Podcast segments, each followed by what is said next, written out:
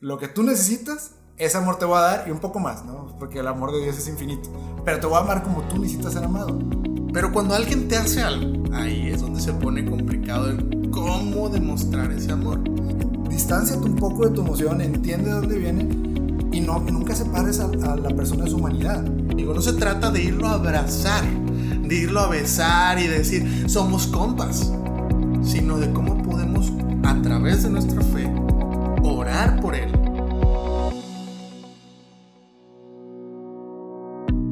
Bienvenidos a Más allá de mí, un espacio para encontrarnos con nosotros mismos y con Dios.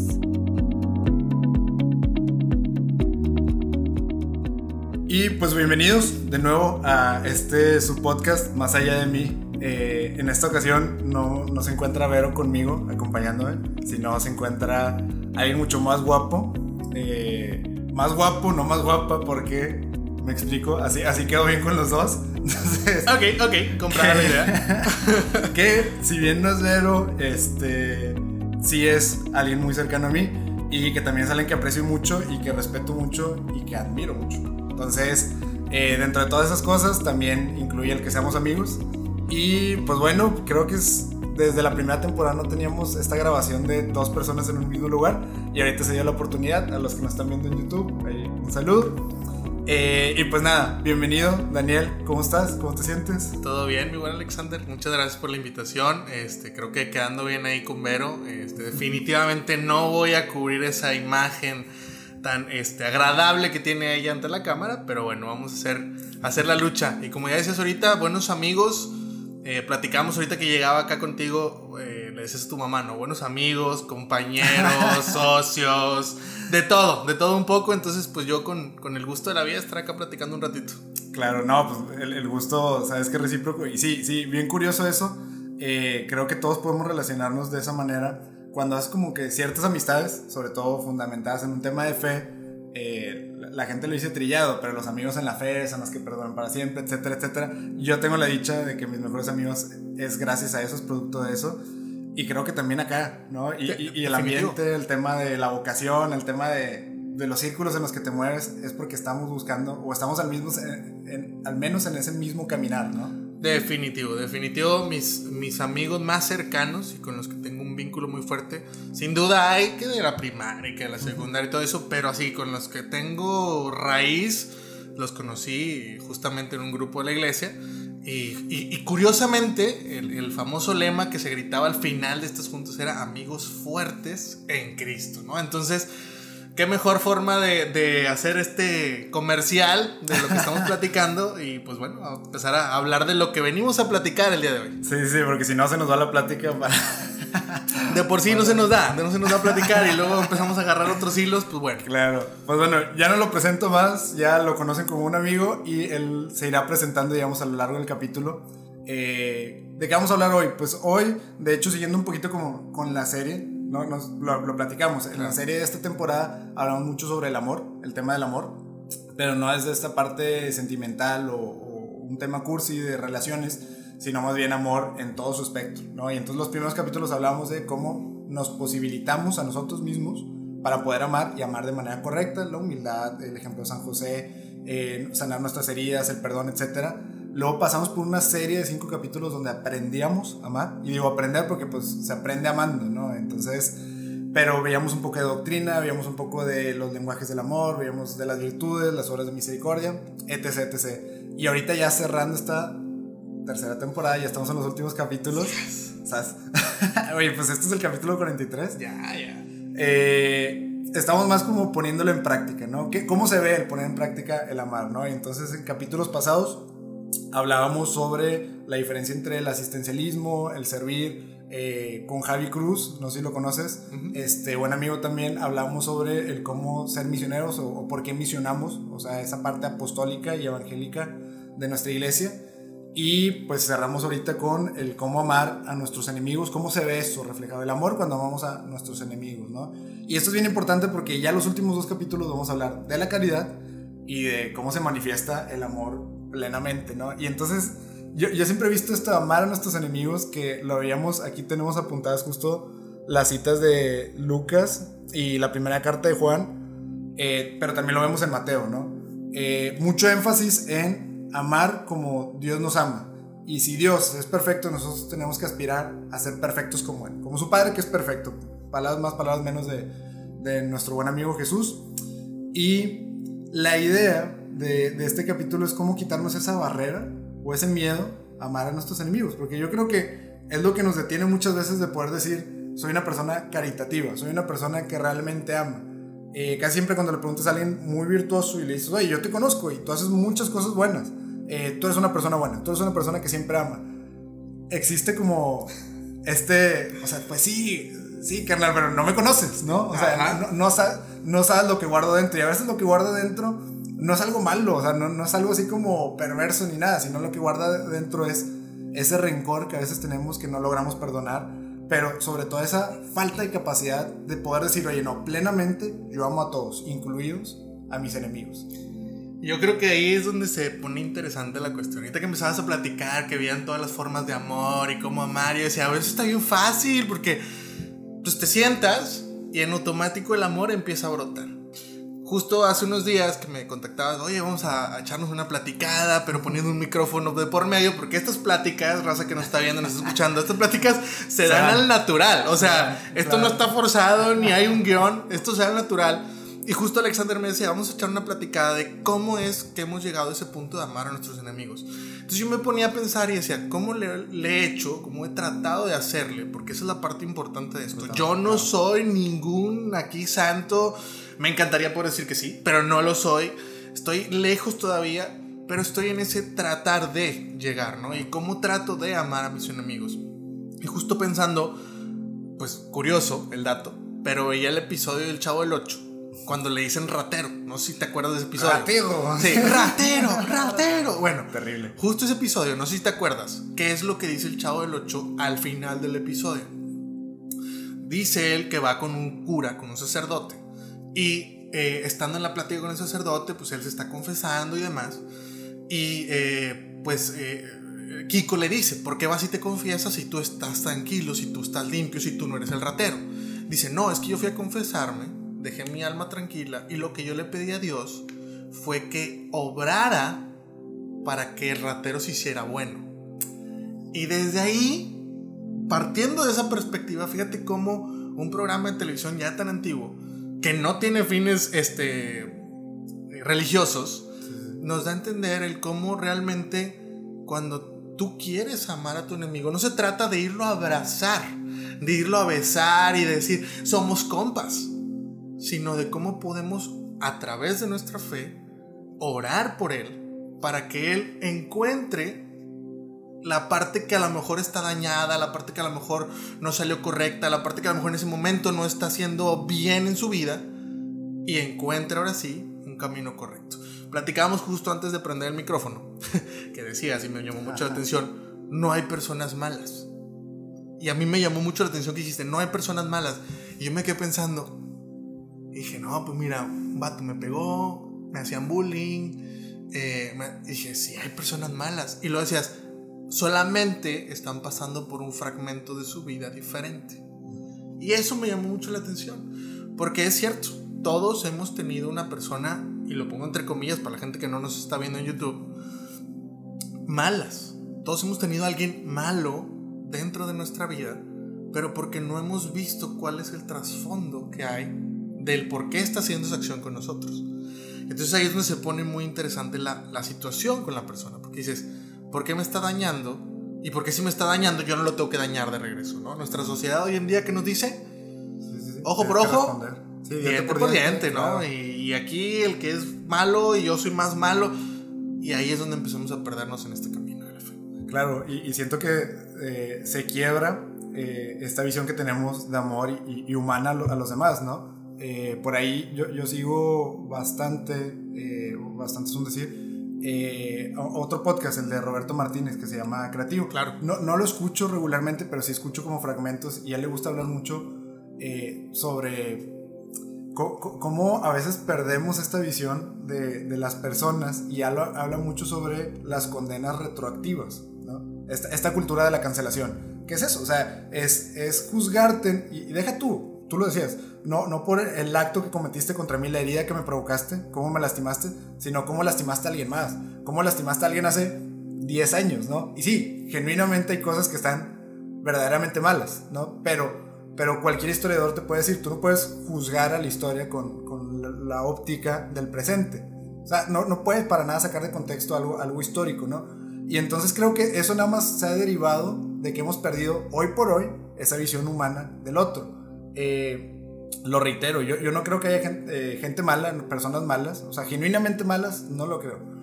Y al menos eso es lo que yo creo y eso producto de mi fe, ¿no? Es como yo entiendo mi fe hasta cierto punto.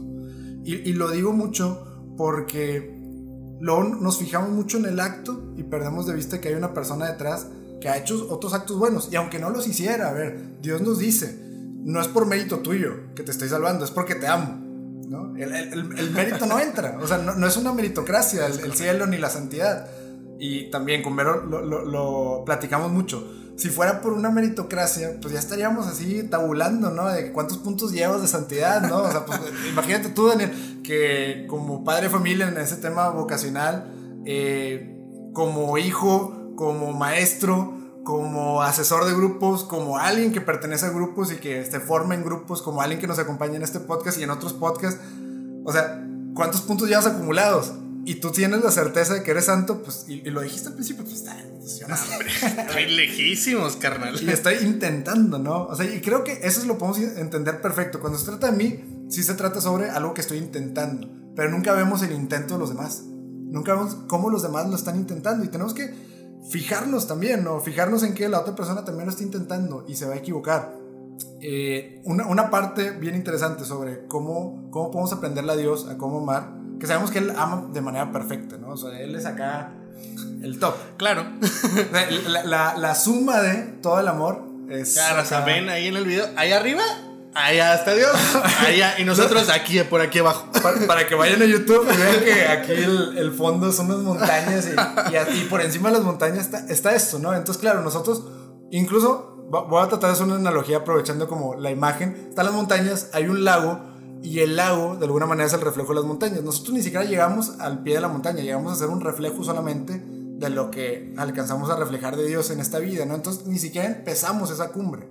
Y a lo que voy es Incluso, eh, otro tema, no, no, no, sé si desviando un poco o no tanto porque todo va de la mano, cuando Dios nos dice que nos ama de manera particular y específica a cada uno, está increíble, o sea, porque es esta paradoja de te amo más que a cualquier otra persona, pero a todas las personas las amo más que a cualquier otra persona, ¿no? Y lo que a veces no entendemos es que nos ama a nuestra medida, ¿no? Nuestra medida que es lo que tú necesitas, ese amor te va a dar y un poco más, ¿no? Porque el amor de Dios es infinito pero te voy a amar como tú necesitas ser amado, como figura paternal, como figura eh, de un amigo, de un hermano como lo es Jesús, como simplemente la inspiración, el carisma del Espíritu Santo, el amor del Espíritu Santo, pero a tu medida. Y entonces tú creo que dijiste algo que es clave.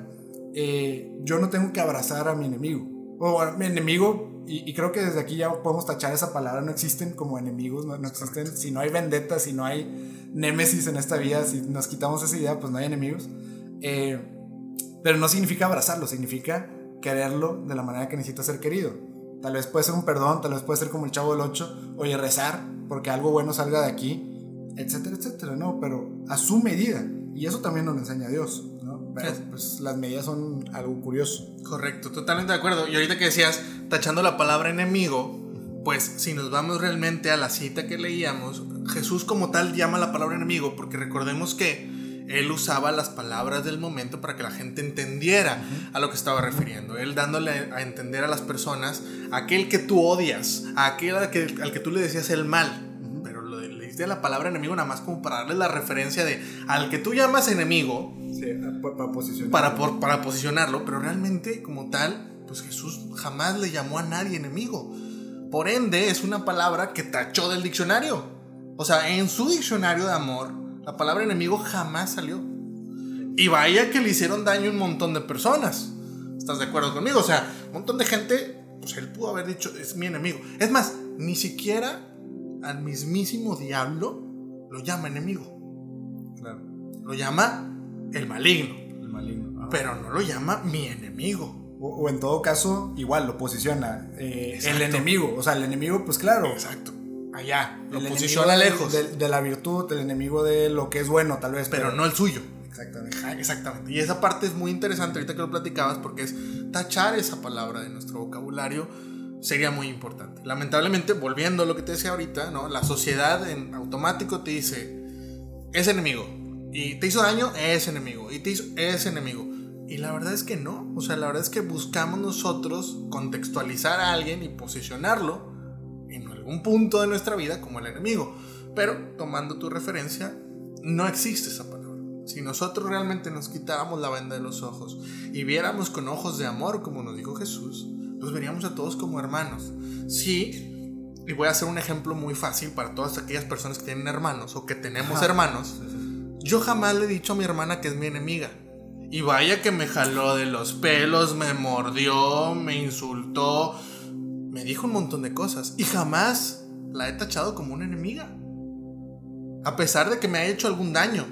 ¿Por qué con las personas que no son de nuestra sangre, y lo pongo entre comillas, los tenemos que marcar así? Porque a tu hermana de sangre la perdonas tan fácilmente o te cuesta menos perdonarla y poderla abrazar. Y a una persona que a lo mejor te hizo mucho menos daño, porque solo fue una vez, ya la tachaste como tu enemigo y le deseas el peor.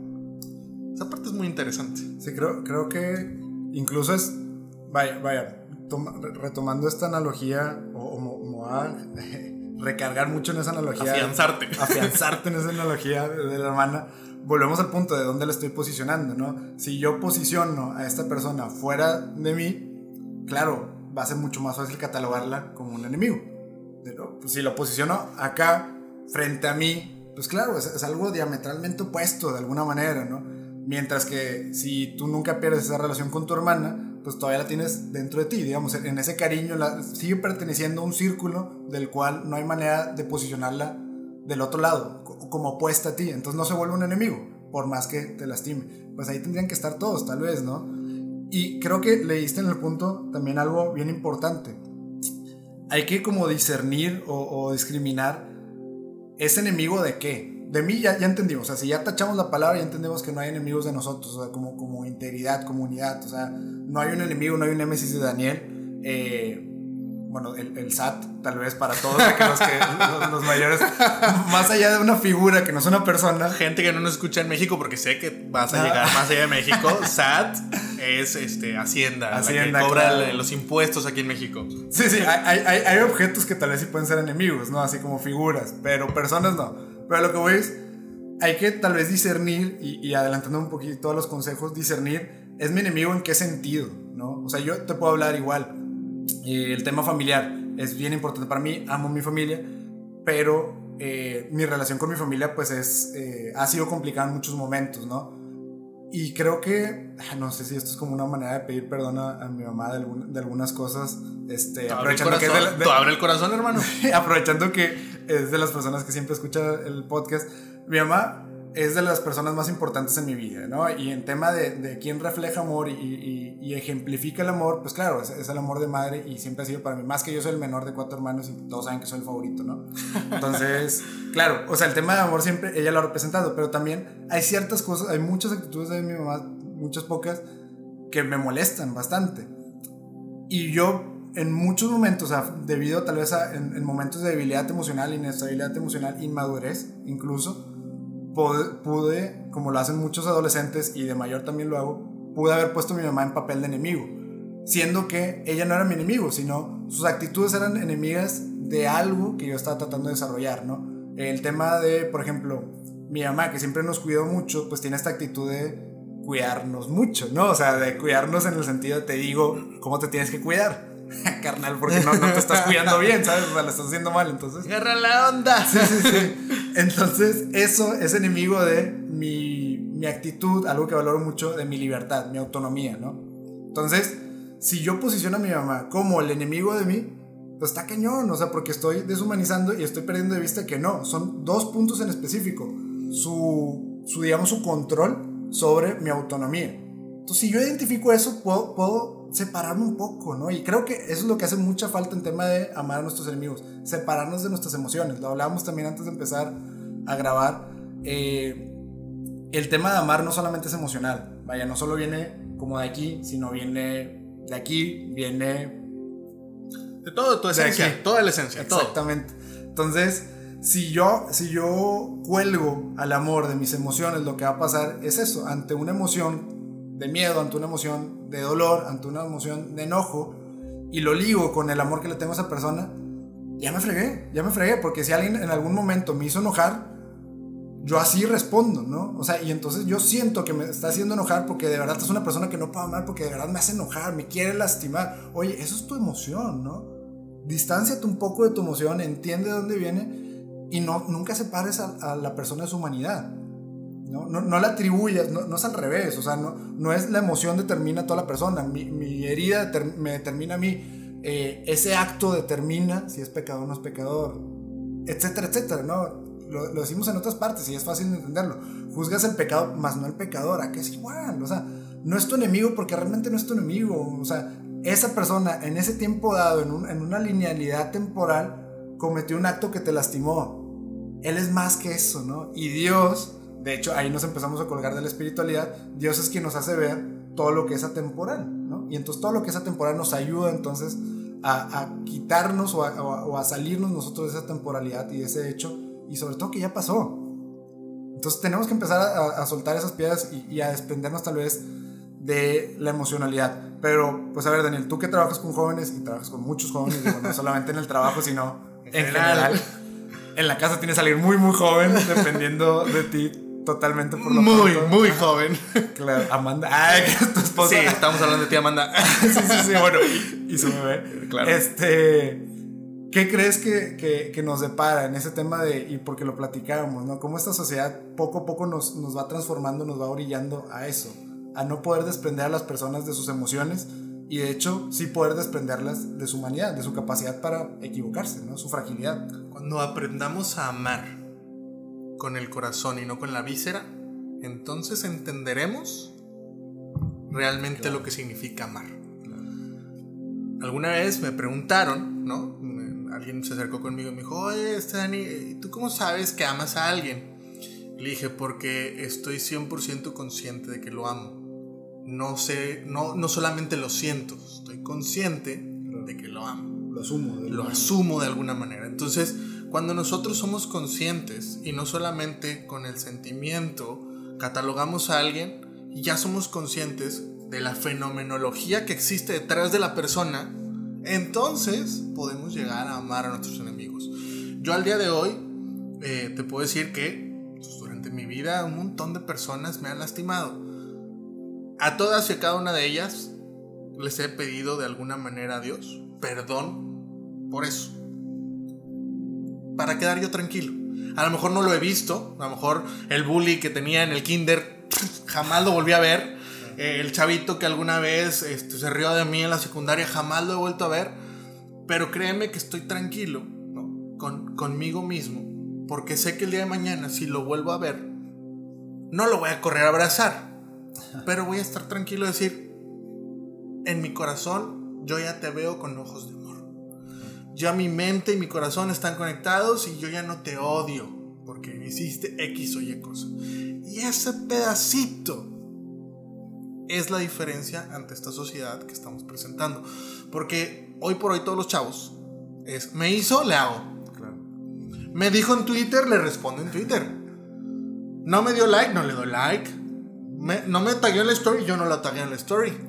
No me metió sus close friends, yo no lo meto a los míos. Así no funciona. El día que empecemos a dimensionar desde la parte más chiquita y que parece a veces hasta tonta de nuestras vidas, cómo involucrar a la gente en nuestras vidas, entonces vamos a aprender cómo realmente amar a los demás. Porque de lo más chiquito es una amistad que empieza con un WhatsApp, con un direct message, poniéndonos muy en contexto del siglo en el que estamos. Anteriormente era una plática o una carta o lo que sea. Así empieza y posteriormente va creciendo. Si durante todo ese crecimiento tú no le pones ninguna traba, tú no le pones ninguna eh, venganza o te pones eh, agresivo con otra persona, eso se va a ir creciendo, magnificando al grado de que se va a convertir en amor. Sansan. Han se acabó. Así Oye, de simple. X, no, no, no. Voy a hacer un pequeño paréntesis porque me llamó la atención y, y creo que no voy a poder seguir viviendo sin saberlo. Pero es- no estoy en tus close friends, Daniel, porque no, no te he visto subir No. últimamente. No tengo close friends, hermano. Ah, ok, dije ya. Soy, Perso, perso. soy la persona menos, menos este, movida en redes. Soy malísimo para el tema de las redes. Me encargaron la cuenta de pastoral de, de la No. prepa. Adiós. Hubo tres stories en todo el semestre. Una disculpa para la racita duda si nos llega a estar escuchando. Soy muy malo para las redes sociales. Es que no te preocupes, no tengo close friends. Todo lo que subo lo subo directo. Legal, yo, yo soy igual, yo soy igual. O sea, ya la, la, la verdad es que para mí es lo mismo, ¿no? Ah, justificando que no estás. No, te creas. No, sí, yo claro, tampoco tengo. No, no creas, no, no, no tengo para nada close friends y es lo mismo. Digo, cierro paréntesis, este. Se me hace bien importante también, y voy a subrayar otra, otra cosa que dijiste. No es de pretender, ¿no? O sea, tanto para bien como para mal. No, no voy a pretender que te quiero abrazar si no siento que te tengo que abrazar. Pero tampoco tengo que pretender que no te voy a hablar, ¿no? Porque a veces creo que es mucho, es, es mucho una pretensión. En eso profundo, en eso muy pequeño, eso fundamental que tú decías, no se aprendió bien o, o no se relacionó bien con la otra persona y entonces lo magnifica y pretendemos estas vendetas, estos, enemigos, ¿no? Nos hacemos enemigos en nuestra cabeza y entonces pretendemos que realmente me enojas, o sea, tú realmente eres una persona que está equivocada y empezamos a decir esas expresiones, ¿no? Es que eh, por, por, ahí, ¿no? Eh, algo bien común es eh, en una oración o cuando tienes que justificarte a alguien más ante Dios o ante alguien cercano, es que tú no lo conoces, tú no sabes lo que me ha hecho o lo que es. Es que Claro. yo sé que a ti te cae bien, pero es una persona que cae bien, pero realmente la persona que caiga bien por dentro es mala, ¿no? Estamos magnificando, estamos pretendiendo, o sea, pretendiendo que conocemos a la persona en todas sus dimensiones, en toda su profundidad, incluso mejor que Dios, como para justificarnos ante Dios de es que lo odio por esto, esto. o no lo puedo amar por esto, estás pretendiendo, ¿no? Entonces habrá que dejar de pretender, que dejar de pretender no es lo opuesto, porque también eso es pretender, el punto medio es puntualmente qué siento por la persona, ¿no? Y a, raíz de qué, si es, oye, descontento, miedo, eh, celos, envidia, etc, etc, lo que podamos sentir por un enemigo, supuesto enemigo, igual en comillas, eh, ¿de dónde viene, no? Es por un hecho puntual, es por un acto puntual, es, es porque, lo, lo decíamos, eh, es más bien enemigo de una virtud mía, enemigo de algo que yo estoy trabajando, o sea, quitar el corazón de por medio, ¿no? No ponernos detrás de todo, de, de la víscera, como Exacto. decías, ¿no? O sea, conectar con el corazón y las vísceras se pueden agarrar a golpes las veces que sea necesario. Yo acá rato discuto con mis amigos, o sea, yo tengo esa particularidad de con mis mejores amigos nos la vivimos discutiendo Claro. y, y algo que decimos bromeando siempre, este, luego porque luego mi- mi- mis cuñadas llegan a reuniones con mis amigos y con mis hermanos y dicen así como que, oye, pues iba a decir una mala palabra, pero ¿sí, sí se, sí se quieren o no? O sea, ¿sí son amigos o no? Pues es que sí, así de nos peleamos con la víscera, pero nunca, correcto. nunca perdemos de vista que el corazón estamos afianzados. Bueno, tú no tienes que estar unido del corazón de todas estas personas en este mundo, pero definitivamente no estés unido de la víscera, ¿no? O sea, eh, nuestras emociones y, y el tema de cómo discutimos y construimos una relación es punto y aparte de realmente eh, nuestra intención con la persona. Nuestras intenciones, ahí es donde creo que tenemos que sanar y tenemos que cuidar mucho el siempre ser como puros y virtuosos, ¿no? De ahí lo que tú dices, o sea, en lo más profundo y granular de nuestro ser nuestra concepción de lo que es el amor y las relaciones, tiene que estar sanado. Ese, ese punto granular que es mi intención hacia esa persona tiene que ser la mejor. ¿Qué es la mejor? Pues en un cruce peatonal o en un cruce en- mientras manejo es dejar pasar a la otra persona. O sea, ¿por qué? Porque mi intención no es fregarme a la otra persona. Es más, me pitaron y me dijeron y se metió.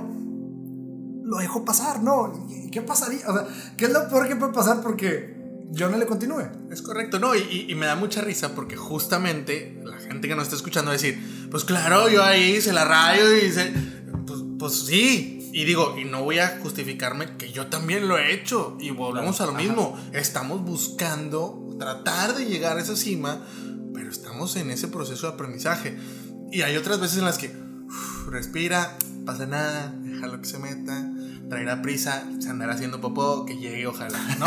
Sí, claro. O sea, la verdad es que. Sí, hay herramientas, ¿no? Exacto, para poder ser. Manejar nuestra inteligencia emocional y poder ahora sí conectar con ese corazón. Pero bueno, mi buen Alexander, yo creo que eh, sería justo ir empezando a, a darle un- Claro. un- una encarriladita, a, a darle conclusiones. Porque si nos agarramos aquí, tres días, tres días platicando, que no va a faltar quien, y, y yo dejo esta parte abierta también para la raza. Quien guste, están las puertas abiertas tanto de Alexander como mías para platicar más a detalle. No habrá quien diga, ¿cómo puedo amar a alguien que me ha hecho daño toda mi vida? ¿Cómo puedo amar a esa persona? Y voy a meterme en temas súper escabrosos. ¿Cómo puedo amar a esa persona que ahorita está muy de moda, que me violó, Claro. que mató a mi mejor amigo, que hizo esto por mí, que, que, que hace violencia intrafamiliar? Es difícil. Def- definitivamente es un tema ahí que ya nos meteríamos muy, muy a profundidad. Y es difícil, pero dejamos las puertas abiertas para poder platicar con esas personas que estén pasando por estas situaciones y más críticas, porque sí se puede. Sí, Sí. conozco yo gente que ha logrado amar a aquella persona que le ha hecho daño de verdad deep, que no fue nada más una buleadita o una recordada del 10 de mayo o No, un golpe, sino algo que realmente haya lastimado por. Pues yo, yo ahí, perdón, te, te voy a No, adelante, adelante, tantillo. Eh, algo que yo siempre digo es, no, no es que más que necesario, no, nadie está obligado a llegar a ese, a ese grado, a ese punto, ¿no? Pero el intentarlo sí. Y el lograrlo es muy virtuoso. Es correcto. O sea, y entonces nuestra intención al menos tiene que ser intentarlo, vaya, valga la redundancia. Sí, lo que Porque lo virtuoso es intentarlo y quien llegue a hacerlo, pues se santifica de alguna manera. Ahí está la gracia, ¿no? O sea, el, el traspasar esas barreras de lo humanamente posible, de la mano de Dios, para entonces llegar a, a lo virtuoso, ¿no? Entonces, eh, creo, creo que eso es bien valioso. Estamos con las puertas abiertas, ya saben, también tenemos la ventaja de que hay muchos psicólogos aquí en esta comunidad que nos han acompañado y que... Y, y no solamente ellos, un acompañamiento psicológico, sino también un tema emocional y espiritual. Pues bueno, también Dani se ofrece y hay una comunidad enorme de gente listo para escucharnos. Voy a permitir que cierres el capítulo, Dani, nada más. Yo diría, para tenerlo bien, presente y recapitulando, dos consejos, voy a decir tres seguramente, pero dos consejos bien importantes, ¿no? El primero no es humanizar, no quitarle la propiedad de humano, de ser humano a la otra persona con su capacidad de equivocarse. Eh, esto lo que dice Daniel, alejar nuestra víscera del corazón, no dejar de ver con ojos de amor. Entonces, no es humanizar a las personas. No hay gente mala. Quitemos, tachemos la palabra enemigo y pongamos nada más eh, personas que nos han herido, personas que nos han contrariado, ¿no? Y que están heridas ellos también. Gente herida que lastima a otras personas, que hiere a otras personas, ¿no? Sería lo primero. Y la segunda es, si, si yo merezco misericordia y entiendo que merezco piedad, y lo hablamos al principio de la temporada, si yo me merezco ser amado, porque Dios me dice que yo merezco ser amado, independientemente de lo que haga, todas las personas en esta vida merecen lo mismo, ¿no? Entonces, atrevernos a iniciar estos procesos de sanación y de perdón, y si es en el día a día, en lo cotidiano y lo ordinario, dejar de pretender, dejar de pretender las relaciones para bien, porque luego eso no, no permite que se construyan en una base sólida y virtuosa y, y buena, o sea, tener buenas relaciones profundas, y también para mal, dejar de pretender, dejar de magnificar y, y- y etiquetar a todos como enemigos, némesis, personas que me quiere hacer daño, hijo de quién sabe quién. Eso es pretender, estamos pretendiendo que conozco la dimensión y la integridad de la historia de la persona, no lo conozco. Entonces, no llegar a ese nivel, porque lo que nos decimos y nos repetimos es lo que nos empezamos a creer. Entonces, dejar de creer que tenemos la capacidad de tener enemigos y de odiar. No, no, no, no es cierto. Nos hacemos esa capacidad pretendiendo que realmente existe una mala intención de mi parte, una mala intención de la otra persona. Son heridas y heridas. Punto, ¿no? Totalmente de acuerdo. Y bueno, ya agarrando esos consejos y cerrando, eh, pues la parte más importante de ese capítulo es entender que tenemos que amar. Voy a borrar la palabra enemigos. A todo aquel ser humano que Dios nos ha puesto en el camino. Así quitamos la palabra enemigos.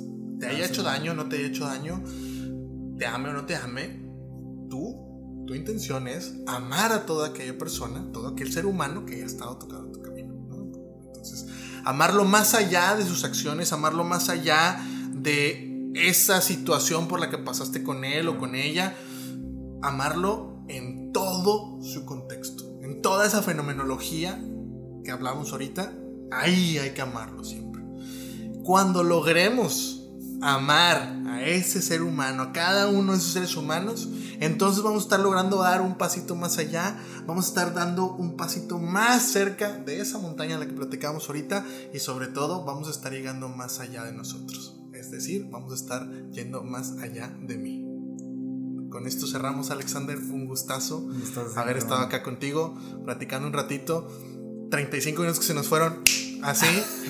y yo creo que pudieron haber sido más. Espero que esto se repita. Bueno, se va a repetir, pero no sé si con un micrófono enfrente. Esperemos tener un micrófono la siguiente vez que nos veamos.